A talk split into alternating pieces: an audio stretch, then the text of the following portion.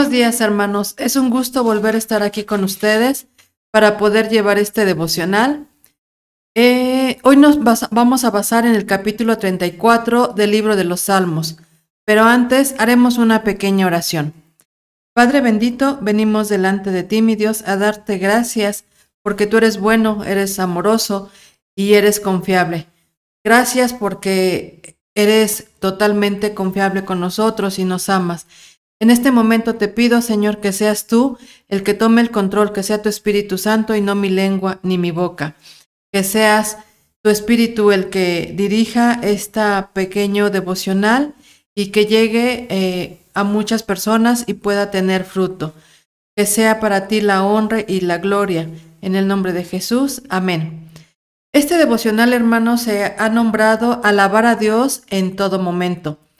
Vamos a empezar con la lectura, como les comenté, del capítulo 34 y los primeros cuatro versículos. Y dice, bendeciré a Jehová en todo tiempo, su alabanza estará de continuo en mi boca. En Jehová se glorará mi alma, la oirán los mansos y se alegrarán. En engrandecer a Jehová conmigo y exaltemos a su nombre Busqué a Jehová y él me oyó y me libró de todos mis temores.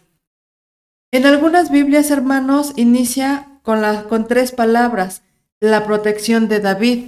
En otras versiones dice que Salmo de David cuando fingió o creyó o se hizo creer que estaba demente ante Amibelec y pues Amibelec le dijo que, que saliera de ahí. Eh, como podemos ver, hermanos, eh, David estaba en un momento difícil. Bien lo dice el título, protección. Entonces, Dios estaba protegiendo a David de una situación muy difícil, quizás una situación de vida o muerte. Eh, yo quisiera preguntarle a ustedes si en algún momento estuvieron en una situación de vida o muerte, si han estado en una situación difícil, si alguien los ha ofendido, si, alguien los ha maltratado. Y esta situación ha hecho que ustedes se sientan eh, agredidos, maltratados, ofendidos y que quieran actuar de una manera que no es correcta. Eh, aquí David lo que hizo fue confiar en Dios completamente y lo que dijo fue que él lo iba a alabar y que en todo momento iba a bendecirlo. Pero él decía que le iba a bendecir con su boca, con sus labios, entonces, hermanos, en estas situaciones que nosotros nos encontremos eh, difícil, debemos de confiar en Dios y debemos de poner toda nuestra confianza, alabarlo y no solamente alabarlo cantándole, sino también alabarlo con nuestras palabras, con lo que sale, que nuestro vocabulario sea digno de un hijo de Dios, que nuestro vocabulario pueda decir lo que Él nos, nos ha enseñado, lo que hemos aprendido de Él, y que en todo momento, les vuelvo a reiterar, podamos creer y estemos confiados de que Dios nos está apoyando, nos está auxiliando y Él está con nosotros.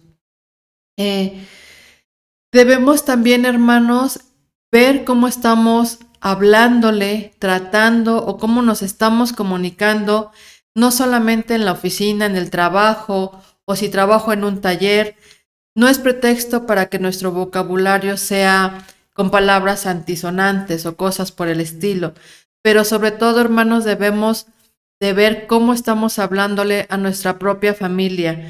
No solamente los domingos hablemos bonito y tratemos bonito a las personas, sino que todo momento y todos los días los tratemos bien.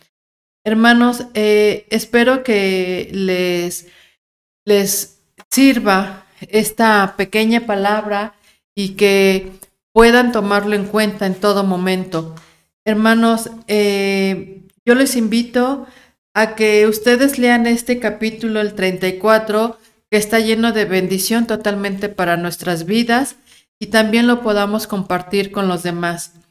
Eh, vamos a hacer una pequeña oración para cerrar nuestro devocional. Señor bendito, yo te pido que tú seas el que haga que nuestros hermanos puedan tener fruto con este, este capítulo que hemos visto, que tú nos libres de todo temor, de todo temor y de todo mal, que escuches nuestra oración, nuestro clamor, que quites toda angustia que pueda existir en nuestra alma, toda tristeza y amargura. Que mi confianza esté plenamente en ti y no en otra cosa. Te damos gracias en el nombre de Jesús. Amén.